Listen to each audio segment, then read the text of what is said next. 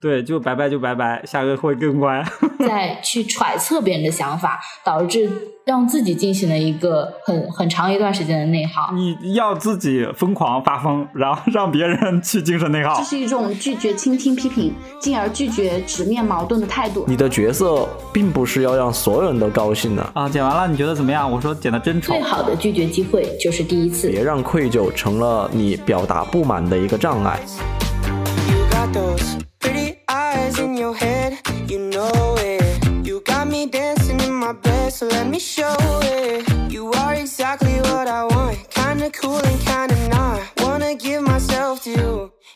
欢迎收听《拘你一下》，我是阿撇，我是大鱼，我是大熊，我是小颖。那不知道大家平时在生活中有没有遇到一些很想拒绝，却又碍于面子或者人情不好意思说不？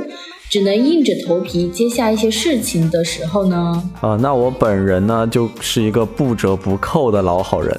大概从小就是比较内向和自卑吧，我慢慢就形成了那种大家口中的那种讨好型人格。所以在很多事情上的处理啊，都会优先考虑别人的感受，而不是自己，也就更谈不上在自己面对那种不愿意做的事情的时候去勇敢说不这回事情了。不过我感觉我现在是一个好多的一个状态了，已经逐渐就变成了一个铁石心肠的人。我只能说，当人的心肠硬了之后，人就顺了。没错，没错，因为其实这个问题最近也是给我带来了一些困扰。然后呢？就是在暑假的时候，也是让我又一次体验到了这种不好意思拒绝给我带来的内耗。所以呢，今天就想跟大家来聊一聊，我们要怎么去有鼓起勇气说不，不去做一个老好人呢？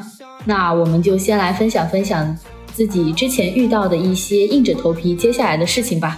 那我先来分享一个吧，但是我分享的这个故事并不是说。我硬下头皮接下这个事情，反倒是我拒绝了这个事情。其实最难拒绝的应该是感情这方面。怎么啊，大熊还有很多感情方面的问题要拒绝吗？对对，之前会有一点点 很抢手。的追求者，你市场挺好的呀。那个时候是呃，对这个这个是在认识我对象之前，啊，好好好，知道了，你求生欲太强。想提提前先报备一下，说一下背景。因嗯，这个事情是之前，所所以有那么一句话嘛，当你遇到你自己的呃真爱的时候，你前面必须要遇到一些很多乱七八糟的人。嗯，对，我就是那个前面，你就是那个乱七八糟的人。我不是，我遇到了一些乱七八糟的人。我是之前在嗯刚嗯在广那时候在广州的时候有一次。聚会的时候认识了一个朋友，当时并没有什么太大的感觉，因为那个聚会是朋友组织的，朋友有拉他的朋友一起，可能这聚餐上面都有十几个人，大家一起，然后就吃饭呀、聊聊天呀什么的，就认识了那个朋友。在当时的时候没有，正好我跟他坐对面，然后就聊了聊，然后尝了一下对方点的东西，然后就说了几句话。在当时感觉没有太大的感觉，就觉得就啊还是正常能够聊天沟通的。嗯，但是后来好巧不巧，在那个小软件上面就滑到了。有缘，同城推荐吗？左滑右滑那个小软件，喜欢不喜欢？然后当时滑到之后就觉得，哎，这个人还挺眼熟的。后来一聊天，嗯，一才想起来，哦，我们之前已经吃过饭。嗯。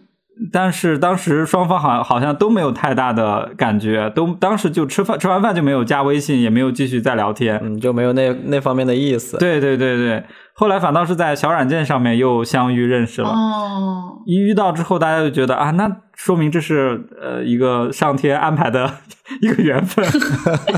我有一个问题，就是嗯，你们现场吃了饭过，双方对对方不来电，但是你们在小软件上。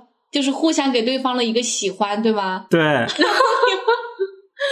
我才反应过来，为什么你们两个都是觉得眼熟，所以才点喜欢的？可能就是照片吧。然后，然后就是呃，觉得既然那就两个都加了，然后就聊起来了。后来就觉得，那那就再认识一下吧。后来就单独又约一起吃饭啊，去喝咖啡呀、聊呀什么的，就慢慢认识了。然后就相处了一段时间，就感觉可能可能有点就是那个我自己说可能有点不太要脸了，就是 说对方可能想说要确定一下关系，但是我对感情呢又是比较慢热谨慎。可能就是没有那么喜欢吧。但我就，但我觉得就是对感情的事情，反倒就是要你正面的应对和正面的给别人一个回应。嗯因为他之前有问过几次，就说啊，我们已经认识这么段时间了，要不要确定呀？要不要在一起啊什么的？我就先会讲讲说我自己对感情的一个态度，我是觉得。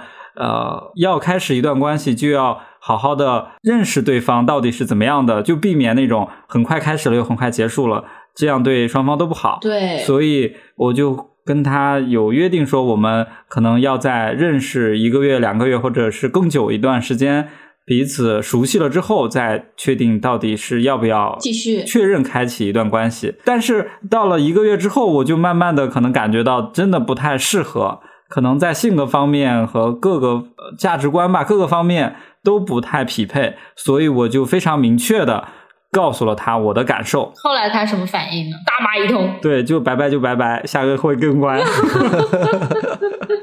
就是那他在跟你认识了多久的时候想跟你确认关系呢？呃，有一个月吧，差不多一个月。那还还挺久了，嗯，那也算是一个比较正常的时间呢。哦哦，明白。但是你是一个月过后再给他，对，我就觉得就是正好一个月，就是大家算是这种差不多都认识了，然后确实觉得不太合适，那就正常的表达出来，然后各自的想法，你觉得合不合适？我觉得没有那么巧，你遇到了一个人，立马就觉得他也很合适，你也觉得他很合适，两个人就在一起了。那不合适，那就要勇敢的说出来。嗯，对我感觉你这个不不像是就是勇敢说，不更像是就是嗯早一点的让大家就是脱离这个关系，就是一个及时止损。对，挺好的。如果你不当不直接拒绝他，他可能还会在那个关系里面去周转，他也不没办法就拜拜就拜拜，下一个更乖。他只会吊死在一棵树上。对对对，速战速决，都是成年人了，追求的就是一个效率。对，挺好的。我要分享的就是我之前嗯、呃小时候的一个发生的一件事情，因为前两年不是很流行那个雪糕刺客这个说法嘛，就在去年吧，是不是？我挺想聊一下这个的。中学高，对对对对，然后我分享的这个经历，其实，嗯、更偏向于不好意思开口，就比起不好意思拒绝哈，我感觉可能这个不好意思开口会更是更恰当一点。我之前有好像跟你们讲到过，我在那个上大学之前，我的性格是那种比较内向，然后不是很自信的性格嘛，这样也跟你们说到过哈。嗯，对，嗯，这个内向呢到什么程度？就是比如说，呃，这个雪糕刺雪糕刺客哈，如果是发生在我念高中那会儿的话，我可能真的就会满脸通红的把这个刺客买下来，然后在路上一边吃一边懊悔，然后含泪吃下这颗 这颗雪糕。就是这样。对，真的真的会这样哈。现但现在完全不是了，现在完全不是。就我试着去回想一下我当时的心理过程，我给你们情景重重演一遍。就假如说现在我手上拿着一个不知名的雪糕和一瓶水，就比如说一瓶矿泉水哈，我到了那个柜台去结账，然后店员的话他扫那个条形码，啊，结果他跟我说一共十七块。那接下来的话，我给大家去描述一下我当时可能会有的心理活动啊，什么？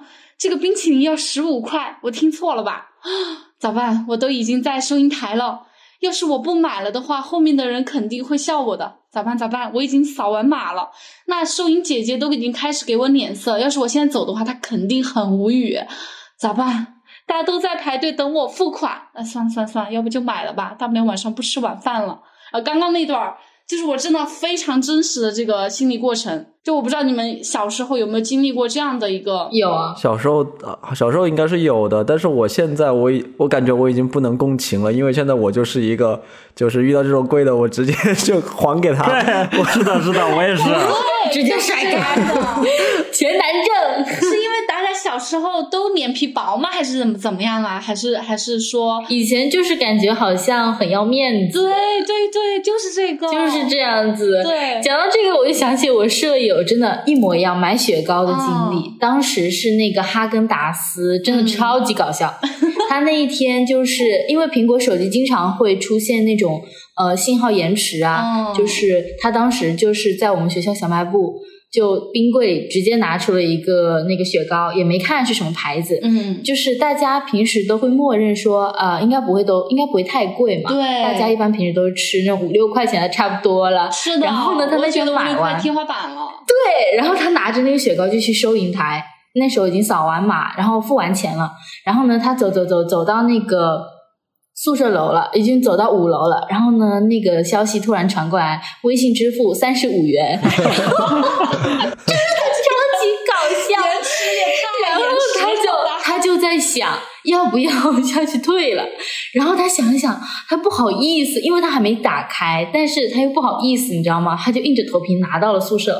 他当时到宿舍的时候，那时候下课嘛，他是第一个到宿舍。后来我跟我的朋友就，我跟我另一个舍友就晚一点到。我们刚才推门进去的时候，我就看到他一个人趴在那个垃圾桶旁边吃着一个雪糕。然后呢，我进去就问我说：“我说为什么你要蹲在垃圾桶旁边吃雪糕呢？”他说：“来来来，你们都来尝一口。”我说：“怎么了吗？”他说：“他 说你们猜一猜这一根多少钱？”我说十五块，然后他说不不不，然后反正我们猜了非常久，他说了一句三十五，我们都呆了，你知道吗？当时那一根雪糕，他特地等我们全宿舍都到齐，让我们每一个人都尝了一口，很搞笑你们笑。宿舍关系挺好的，他好大方。这个是最近发生的事儿吗？对，很尴尬，真的很尴尬。就是他当时也是不好意思下去再退，就只能硬着头皮拿下来。对，你看嘛，就其实不是说因为小时候，其实可能现包括到现在，即使是成年人，其实还会因为这种事情而不好意思拒绝，不好意思说我转回去退，怎么怎么地，就是这种。我觉得我当时的心理过程可以归结为以下几个点：第一，我当时真没钱；第二，我因为没钱，所以我会觉得有点就是羞愧，这叫什么没钱焦虑症吗？还是怎么？反正就羞愧，因为自己没钱。然后第三的话，就是我当时哈非常非常在意别人的眼光，尤其是那个呃收银员姐姐的那个眼光。然后第四的话，就是我可能这该死的自尊心哈，它不允许我当众丢脸，所以我会真的会用十五块钱来买走我的自尊。但现在我觉得长大之后有能力了之后，如果说呃，如果说我遇到那种贵的哈，我刚刚也说了，我可能会直接退还回去。但如果说我已经买了，我就会安慰自己，我说老子配，老子就配这个东西。对我现在也是，就是如如果是现在的我还遇到了那种雪糕刺客，我肯定直接会问收银员这个多少钱，而不是说啥你啥就拿去结账哈。如果这个雪糕他告诉我超过了五块钱，我就一律归位啊。咱们就是说，哦，各回各家，各找各妈。咱们就说我们的嘴巴没有那么金贵，吃不起这么贵的这个雪糕，而且我可能会甚至当面去吐槽，就说啊，什么冰淇淋啊，这么一个抢钱，然后理直气壮的就把那个呃冰淇淋拿回冰柜，然后转身拿起那个老冰棍儿结账去。啊，我觉得小颖这个我特别有共鸣哎，就是我觉得除了你刚才说的那个原因，除了有那个自尊心在作祟，我觉得还有一个就是人是不是有一个非常稳定的内核？对你，是不是有自己强大的一个内心的支撑？嗯，我我也有一个案例跟你这个呃，但是有点相反，就是每次我对象都会拿这个事情来出来说，他说。呃，我们有一次去剪头发，然后剪完了之后，那个人真的剪的好丑，然后那个理发师还还还觉得自己剪的很好，还要问我说啊，剪完了你觉得怎么样？我说剪的真丑，真的很爽说这种话。我就当面说出来，我直接说出来，我说剪的真丑，真不好看。你好勇啊！然后他就说啊，哪里不好看了？我可以帮你再修。我说不用了，再修也是这样。我很喜欢这种勇敢说不的这种性格。这种直接叫他免单。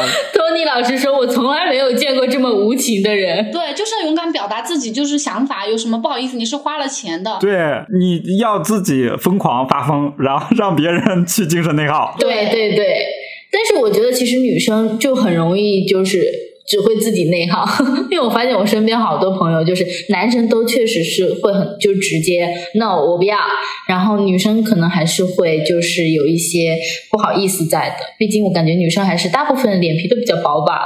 嗯，女生一般都比较内向和害羞嘛。也不是啦，就不是说女生都就是内向，就是可能跟性格有关系。那我那我要接下来要分享的就是啊，我前段时间刚发生的一件事情，就是因为我们这段时间就是要开始选论文导师了。然后呢，我当时就已经选定了，我说我一定要跟着这个老师，因为我觉得他特别温柔，并且非常细心，很负责任。这个老师，嗯，然后呢，在呃，就是选导师之前呢，突然就是通知了有一个比赛，然后当时我们我们这个专业大家的参与性都不强，但是呢，得奖率又很高，但是大家就是不愿意去，然后老师就开始一个个去私聊。他就私聊了一些，就是已经通过我们那个法语专业考试的，然后他给我发了个信息，他问我说：“哎呀，那你要不要参加这个比赛呀？”我当时，而且这个老师负责这个比赛。他就是我想选的那个导师，然后呢，我当时想着说，我说啊，我要是拒绝他了，他会不会就不让我做他的论文学生了？然后我就想了很多，我说我万一拒绝他了，给他留一个不好的印象，那我是不是就跟他错失了？然后后面我就硬着头皮我说啊，好，老师，我待会就去报名。然后他就说好的，好的。然后我就说，然后接下来了，接下来之后，我以为会没有多少事情，我说可能就比赛嘛，去一下就是了。然后我也没想着说要花时间去准备它，但是呢，我发现就是在暑假的时候，他一个月要进行四次考试，暑假两个月呀，一个一个星期一次，那总总共来说一一个暑假就要考八次这样子，还要上网课。我说天呐，我说我参加一个比赛要花这么多时间，而且我还是硬着头皮参加的，然后我就特别不想去，但是呢，又因为想着说。嗯，害怕说待会儿老师这边呃留下不好的印象，我就只能说还好吧，好吧，那我就考吧。然后考着考着，我大概考了第三次，我说不行了，我真的上不下去了，我真的不想去了，我觉得很痛苦，因为我觉得只要一读书，我的脑子好像就转不动了。然后呢，我就我当时在想，要不要去跟那个老师说，我说告诉他我想放弃。然后后面我当时想说，算了。不说了，我就直接不去了。然后到开学，开学就变成了正式的线下比赛了。然后呢，我也没去。结果他就就是我们系的那个主任，他就发信息来说，他说你为什么没来比赛？我说，我说老师，我什么？我说我什么都没学啊！我说其他的选手更专业哈，他们的得奖可能性更大。然后他就说你怎么这么谦虚啊？然后后面我就 这件事情就不就不了了之了。然后后面到选导师的时候，最后我看到那个导师的。呃，导师和学生互选的那个环节，发现那个老师还是选了我，我当时心就放下来了。然后我就一直在想这件事情，因为那段时间就因为这个考试的培训啊，那暑假占用了我很多时间。我当时就想说啊，我心里就非常的不开心。然后呢，一直纠结要不要去跟老师说放弃的事情，但是一直又没去。最后就是一气之下，一怒之下，我就呃直接不去了。后面发现，其实对我来说并没有什么影响。我当时可能就是自己想太多了，就是在去揣测别人的想法，导致让自己进行了一个很很长一段时间的内耗。所以我当就是觉得，呃，不敢说不这件事情，那段时间对我来说影响是蛮大的。哦，我听阿撇的这个故事，其实我觉得好像背后隐藏隐含了很多的呃动机，还是什么？就是感觉你你没有。说 no 是因为你其实在权衡利弊，对，你是害怕你说了 no 之后你承担这个结果，怕那个导师不选你或者是怎么样的，就是一种内耗嘛。而且就是单方面的啊，老师根本就没想这么多，对对，所以我就觉得妈呀，有时候。人不要想太多，无效内耗。那你后边有没有再回想这个事情？你觉得如果要是让你再选一次，你会怎么闹？嗯，我想我说，如果那一次给我第一次他问我要不要参加，我就会直接说老师不行，我可能这段时间没空。哎，直接就拒绝了，不然就是第一次不拒绝之后，你到后面就更不好拒绝了。那你第一次拒绝的时候，你又没有？你会不会也会顾虑说，万一我说 no 了，他到时候不选我怎么办？没事啊，我现在知道他肯定选我，他对我印象。现在知道 强力呀，站在上帝视角吗？没事，他要不选我，我就选别的老师嘛。对呀，就是你说不这个事情，有点类似于像零次跟无数无数次的那种感受。就比如说你第一次拒绝了某一个人或者某件事情，你后面再说不的时候，你的心理负担就。会一次比一次降低，直到降到完全没有心理负担的，像大雄那样直接说不，我不要，就这种。我觉得还有一个点就是，你可能就是阿皮亚那个在说不的时候，你其实潜意识会知道，就是我这个说不之后，这个后果我能不能承担？有时候就是一个人他就是不够的强大，不管是自信心或者是呃各个其他的方面吧。你觉得你说了 no 之后，有一些老师不选我，这个后果我能我能承受吗？我能承担吗？或者就是我直接说了你剪的难看，我不喜欢你，那引发的后续的很多事情，我能不能承担呢？就是如果你觉得你可以 OK 可以承担的话，那你随便说。那你就是个很强大的人。那之前大家分享的呢，就是可能是在校园啊，或者是在以前大家还很小的时候的一些经历。但我觉得就是在职场，就是在上班之后，当老好人更容易当了，特别是在体制内，就不知不觉的就触发了那个老好人的模式。嗯就记得我刚上班那会儿吧，就是好像那时候就入职还没有满一周的样子，就是连自己的同事都还认不全。然后有一天早上，在我上班就是上楼的时候，就碰到了一个同事，那个人就直接给我塞了包喜糖和一个请柬，然后就跟我说他要结婚了。哦，然后我当时就直接就懵了，因为我刚上班，真的好像还别说满一周了，我觉得我应该就第二天还是第三天，我记得反正时间就特别短，去上班的时候。然后我当时脑子里面就空了，我就没有意识说怎要怎么去拒绝，然后我就懵懵懂懂的，然后就把这个喜糖给接下来，然后说啊恭喜啊，但事实上我连这个人的名字我都叫不出来。但是你说请柬这个事情，他拒绝他怎么拒绝？就是他不好拒绝吧？他属于那种，比如说别人把请柬给你，你说不要，我不要这个请请柬，不太可能吧？就是、但是我就觉得他这个他这个做法也挺那个的，就是他估计他也不认识我，对他就是这个人有问题，我就觉得。对他估计他也不认识我，我也不认识他，这样的、哦可能就在我上班第二天，你说正常情况下，就是一个才刚刚入职第二天的人，就给人家一个这种这种这种红色炸弹，就有点点他可能就是想收一份钱。对啊，哎，有没有一种可能，他只是单纯的分享呢？就是他可能不是那种，就是我我设想他是个好人，好人他只是单纯分享他是 他的幸福呢。他只是无差别对待，他就是被遇到谁，他就会把这个东西发给谁。但是你拿了之后，就要去给他呃随礼吗？对啊，我也想说，对呀、拿了，而且那个时候你知道，我刚刚入职的时候就就根本就不会拒绝，就不懂拒绝，然后就再遇到这种事情，然后你又是觉得说好像同事们都认不全，那你是不是也借着这个机会跟同事们就是熟悉一下这样的？哦，然后关键是可能站在他的那个角度，就像你们讲的，他也只是说呃把我当成了一个正常的同事，大家都给也给我给，但站在我的这个角度，我就会觉得特别的无助。就在那个场景的时候，就是我其实内心很不想收，我当时也没有拿工资，就是我之前好像没跟你们讲过，就是在我在我刚刚上班的前三个月，我是没有工资的。哦，就是这前三个月他不发钱，他会在三个月之后再统一把前三个月的工资补给我，所以我前这个是只是你这样，还是所有体制内都有这么一个隐形隐形规定？嗯，那我不太清楚。就是哦在我们这边的话，就我这个就我这个岗位是这样的。明白了。然后这个是其中的一个事情，哎，感觉讲这个事情又梦回了我们当时份子钱的那期。对对对，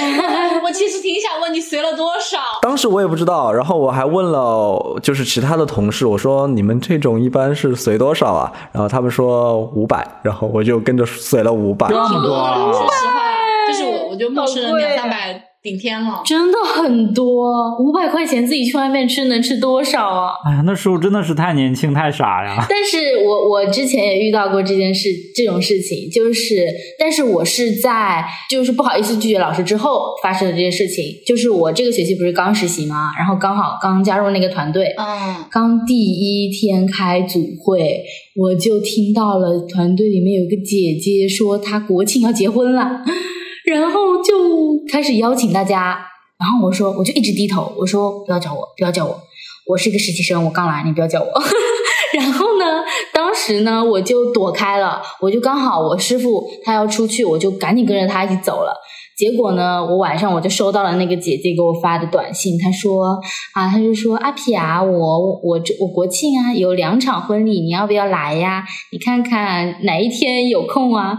然后呢，我当时就想，国庆有两场婚礼，这句话怎么这么不对，合理啊？就是 就是他两场，在两个一地方场吧？对，一场是在他女方家里，一场是在男嗯，方家里。男方家里再办一哦支，对对对，然后我当时就想着说，哎，我不想去，因为我真的没钱，我刚来啊，我我我还没赚到实习的钱，我怎么就花你那边了？然后呢，我在想要用什么理由拒绝，因为不好意思直接说不，我不去，确实就会碍于人情这样子。然后我在想一个很委婉的说法，于是呢，我就想到了一个借口，我就跟他说，不好意思，姐姐，国庆呢，我打算跟我爸爸妈妈去旅游，因为很久才见到一次。好所以我就拒绝了他好聪明。哇，这个没办法拒绝啊。对，因为我觉得现在爸爸妈妈还是可以用上这个借口的。我说啊，拒绝完之后，我当时长长的舒了一口气，保住了我的荷包。那除了刚刚我分享的，就是我刚上班的那会儿的那个事情之后，其实我到后面在工作中也遇到了很多情况，就是很难说不的一些情况。比如有一次，我记得那天是我一个领导，就是排到他该值夜班了，然后他就过来找我说，说他那天晚上有事儿，就能不能跟我换一个班。然后他就说，后面就是轮到我值夜班的时候，他就找那一天，就是把这个班还给我，他就去帮我值那个班。我其实当时就有意识到说，这个班如果我跟他换了，那结果就只会是我白白的多值了一个班而已。还不回来了。，对，就是根本就不会有他后面还我一个班的这样的一个事情发生。是的，因为领导啊，领导说的话你就听一听就好了。他跟你讲说，他跟你讲说，就是说他今天有事儿，然后跟我换个班。那其实他的隐隐隐晦点的意思就是我今天帮他把这个班给上了。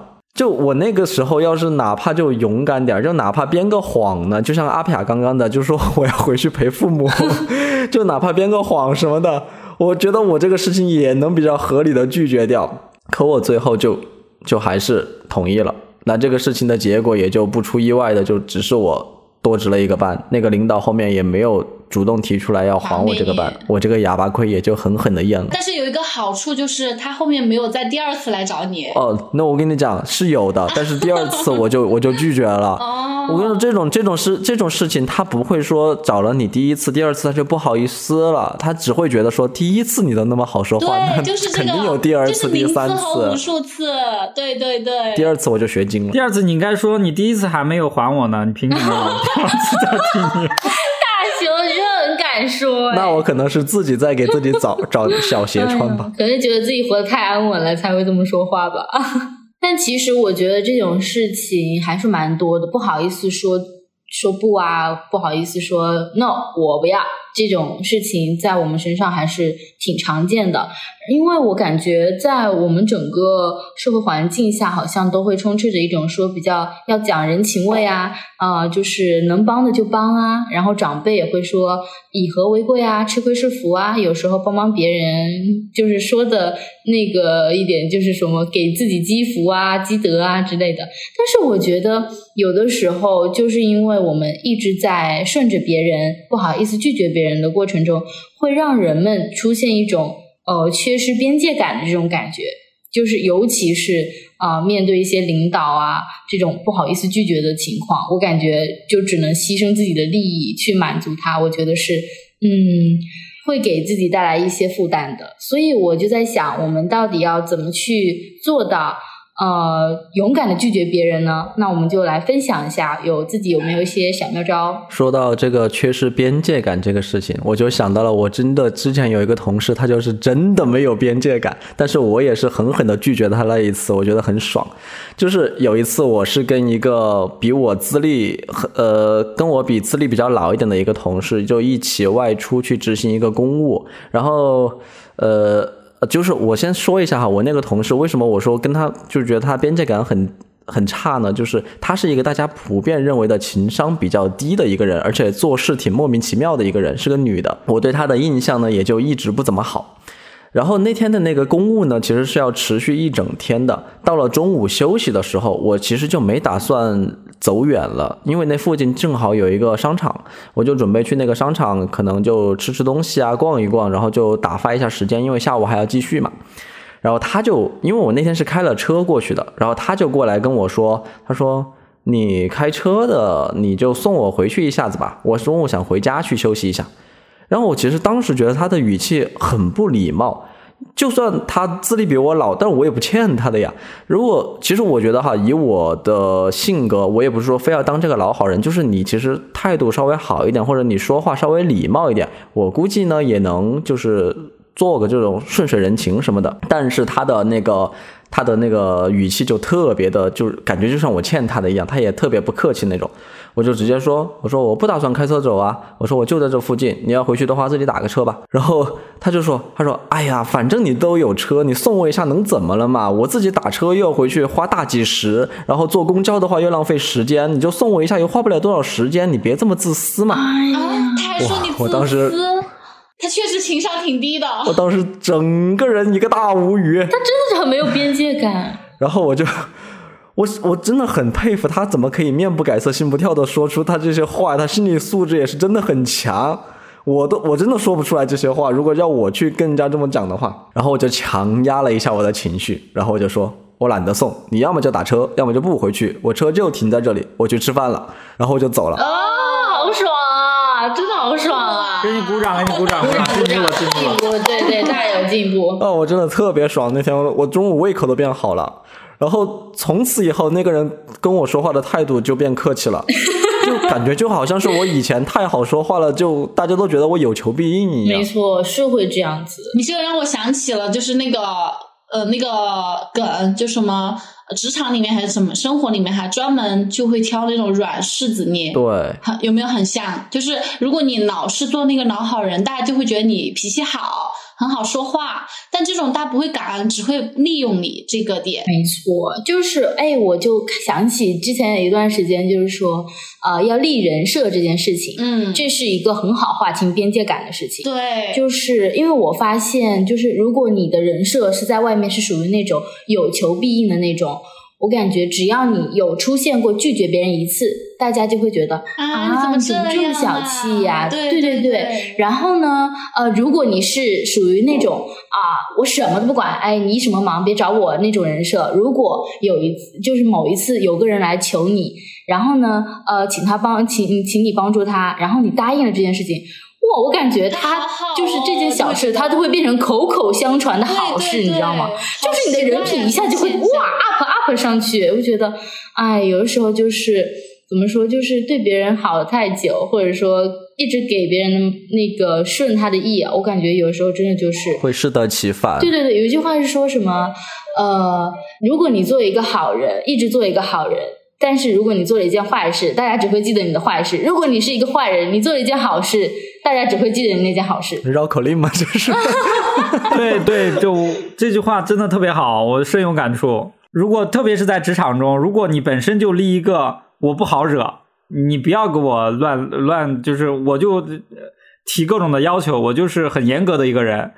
如果你要是随便糊弄我，那我就把你的东西直接拎出来，然后去搞呃找你老板，告诉你这个事情。就特别是在跨部门合作的时候，反倒是你遇到你你最开始就知道这个人的人设是不好惹的，他很严格，他很仔细的，你就对待他的事情就会很认真、很仔细的去对待。如果你跨部门合作，另外同事你听别人说啊这个人很好说话什么的，反倒的是很多人都不认真对待你。对，人设很重要。这故事教会了我们，大家在生活职场中一定要勇。敢去做拽姐和拽哥，没错，对，勇敢发疯，同意，勇敢说不。我觉得第一条最要遵守的原则就是要脸皮厚，不要脸。对，支持，就不要顾忌那么多，自己爽是第一位，自己怎么爽怎么来，自己先爽了，然后再顾及其他人。是的。第二个就是你要自己有一个。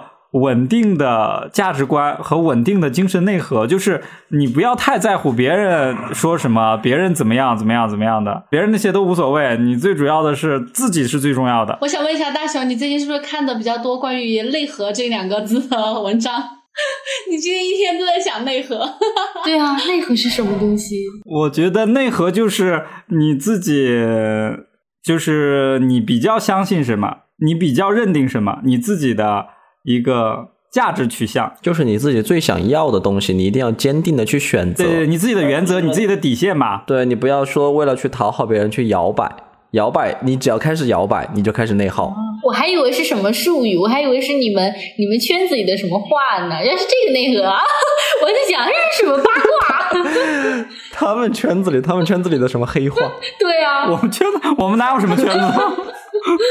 我觉得在那个亲密关系中也是需要勇敢说不的。就比如说，呃，你的身体不舒服了，你是可以拒绝对方哈过分的这种亲密的行为的，而不是说为了去满足对方，然后强忍你的痛苦。然后，比如说你现在的心情并不是很开心，你可以拒绝对方发出的这种临时的邀约，而不是需要这种呃笑脸相迎去满足、去迎合对方哈。当然，比如说你嗯觉得受到了委屈，你是可以拒绝对方的无端的指责，而不是默默忍受憋一肚子的苦水。就我自己的话，是在那个恋爱关系里面会在意自己感受的人。就从你们的呃，大家会说可能我比较自私一点，但在我我的世界里面哈，我感觉自私在我这里是一个中性词，它不是一个贬义词。哎，就我觉得人还是需要一定的自私的。就哪怕在亲密关系之间，我也是觉得，就大家都打直球。要好得多，是的，你就不要搞那些弯弯绕，你那个很这个真的不是在亲密关系中是一个好的好的健康的关系。对啊，我有时候会上网冲浪嘛，刷到就是那种短视频教大家什么极限拉扯，你们你们有刷到过吗？什么不管是在异性恋还是在同性恋里面，还就什么极限拉扯，其实我不太喜欢这样的视频内容。就我觉得两个人确实就像大鱼刚刚说的，打直球是最高效、最快捷，并且让对方最舒服的这样的一个一段关系。就是打直球真的是一个很好的一个事情。我上周的话是去了成都的一家嗯女性主义的一个独立的书店哈，这个书店的名字叫做方寸书店。就如果我们的听众哈，如果你是成都人或者你经常待在成都，你可以找一个时间去逛一下的，在那个芳草街那边。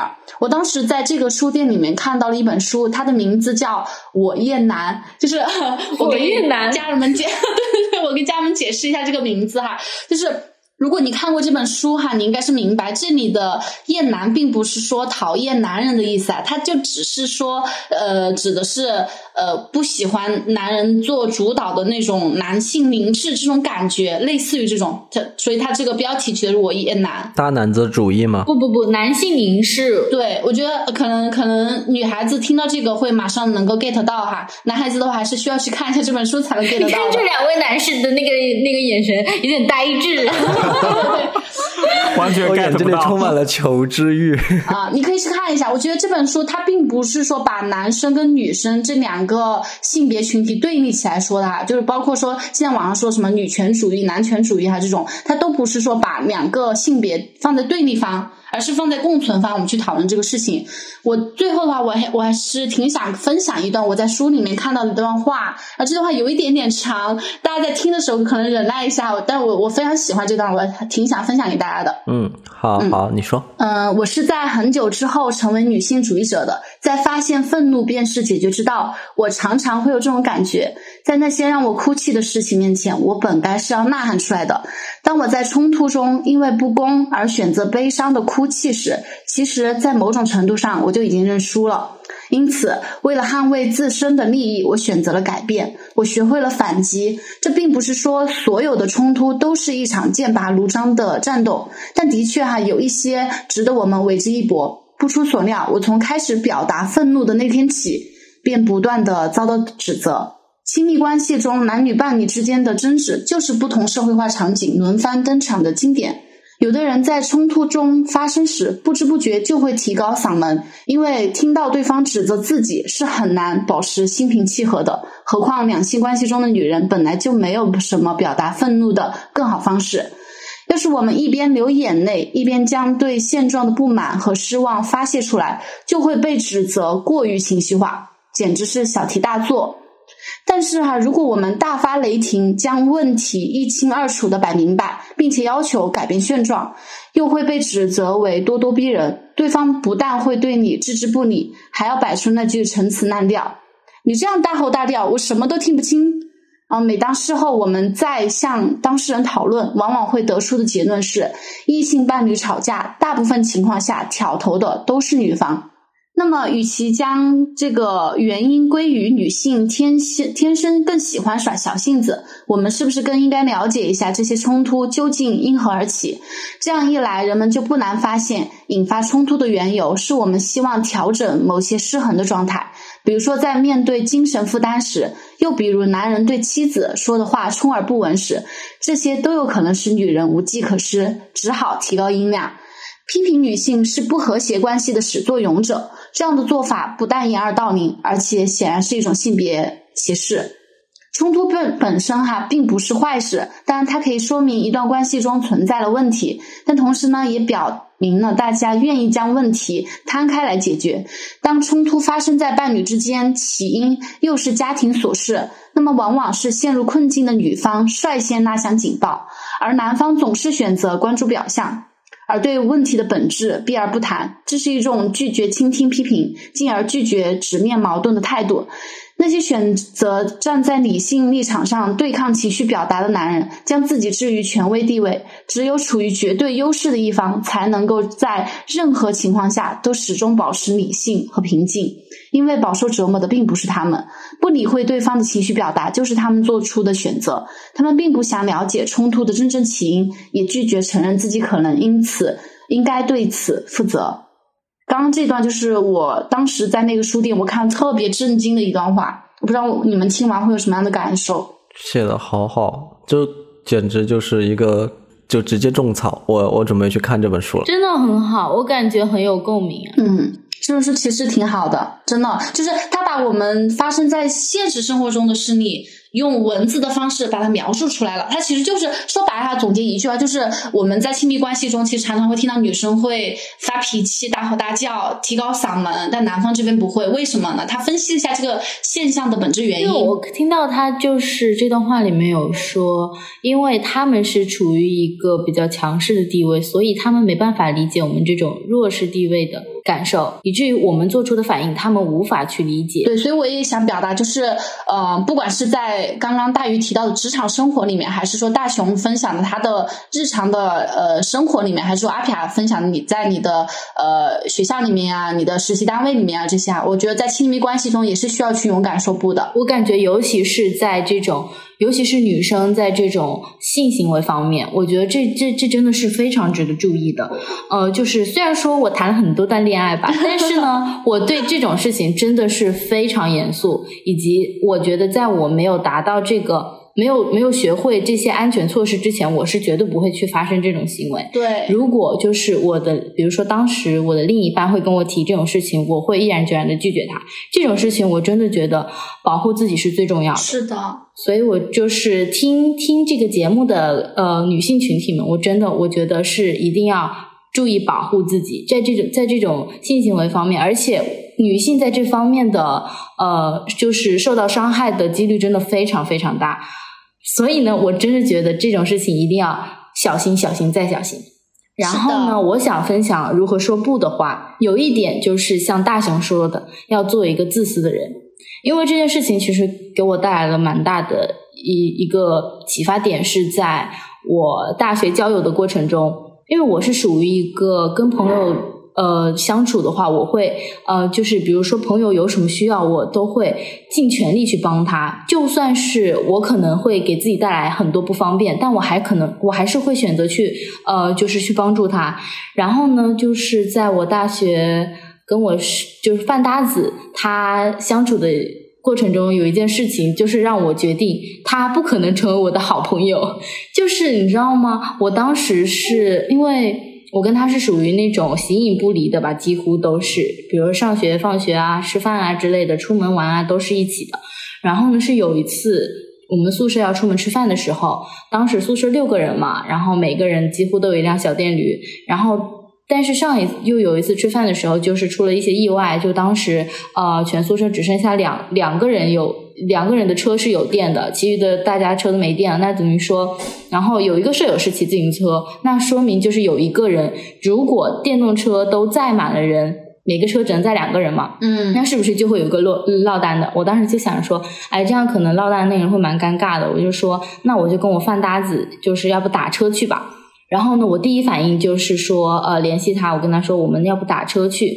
这样子会比较方便一点。当时他给我甩过来的一句话就是：“啊，我已经坐了另一个舍友的车，你自己打车去吧。”天啊！啊，其实当时我就有点不能接受这件事情，因为可能从他个人的角度来说没错，因为他你所有事情都是先考虑自己嘛。嗯但是可能对于我当时呃跟朋友相处的一个模式来说，我可能我不能接受，因为这件事情真的当时整个人我就呆在原地了。我说天哪，你怎么可以从你的嘴里说出这么冰冷的话？然后让我当时 就真的非常生三十气。七度的嘴里说出零度的话，对啊然后我就那那天吃饭，我真的都没有想跟他讲话啊，我真的好生气啊。然后我觉得啊、可能是价值观不同啊之类的，因为嗯、呃怎么说呢？我就觉得嗯，可能真心不一定会换来真心吧。而且有时候你对他太好，他有可能会当做理理所当然。对，所以当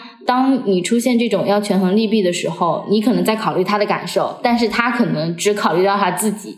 嗯所以我就觉得做一个自私的人是真的很重要。还有一个就是我们前面说的立人设，还有一个就是不要像我一样去假设他人的反应。就是说，不要担心论文那个老师不指导我的论文，他就算不指导我，还有别的老师啊，对不对？就是说，呃，要勇，就是敢于面对以及承担你说不之后的后果。所以我觉得这就是我想说的一些小妙招。嗯，刚刚你讲的那个第一个就是你分享你跟你朋友小电驴那个事情啊，我感觉有一种人格可以来形容，叫做那个讨好型人格。就是在相处的过程中，如果你是属于讨好型人格的话，你会，呃，你的第一反应你会去考虑对方，而不是自己，先满足对方的要求，因为你不想被大家孤立，或者不想不想被大家落单这种，你想跟大家一起。就是不想失去他这个，而且就是我觉得把他放在太重要的位置了，以至于我第一反应是考虑他，而不是考虑我自己。对，所以我觉得这种这种讨好型人格，no no no，在不管是在交友啊，还是在生活方面，我都觉得这种人格是呃很让自己吃亏，而且非常容易产生内耗的。那我觉得我们之所以会不敢去说不，然后不自觉的去陷入一个老好人怪圈这样的情况，归根结底就是我们内耗太严重了。我们总是感觉习惯把自己放在一个更加低等的一个位置，然后就害怕自己的拒绝会造成别人的不高兴啊、这种失望啊这些，然后从而就引发了自己的一个愧疚心理。但我觉得我们其实应该更明白的就是，让别人失望其实是可以被允许的呀。因为每个人都是可以被拒绝的，你也可以拒绝别人，然后别你也可以被别人拒绝。你的角色并不是要让所有人都高兴的、对，就就觉得有的时候就是，我们就别让愧疚成了你表达不满的一个障碍，所以就丢掉这种精神内耗，尽情的去拒绝我们的那些不满。就你哪怕你采用撒谎也好，装傻也好，发疯也好，就别让自己再去当那个所谓的老好人。我们本来就不欠谁的，说不就是我们每一个人应该有的权利。就别随意把这个权利就舍弃之后，然后又去内疚自己，又去内耗自己。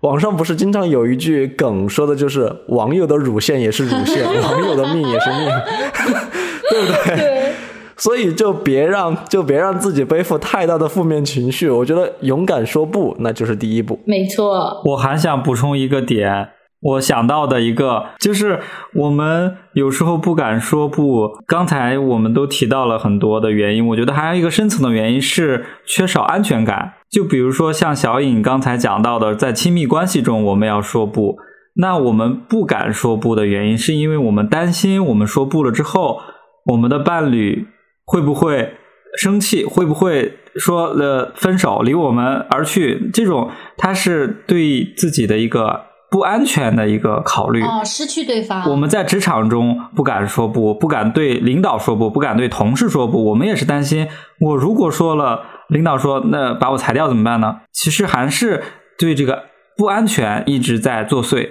所以，我们如果能够大胆的说出不，而不只是一个口号的话，其实更多的是要自己给自己更多的安全感。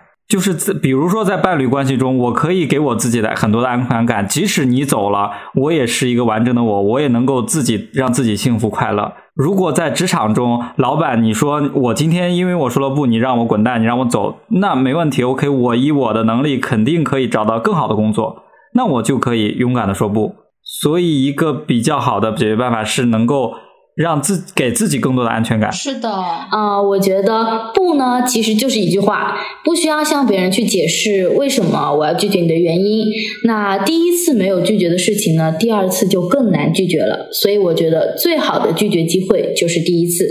那也希望我们所有人都能鼓起勇气，大胆 say no。对，然后就用用大熊刚说的，建立自己的精神内核。做一个强大的人。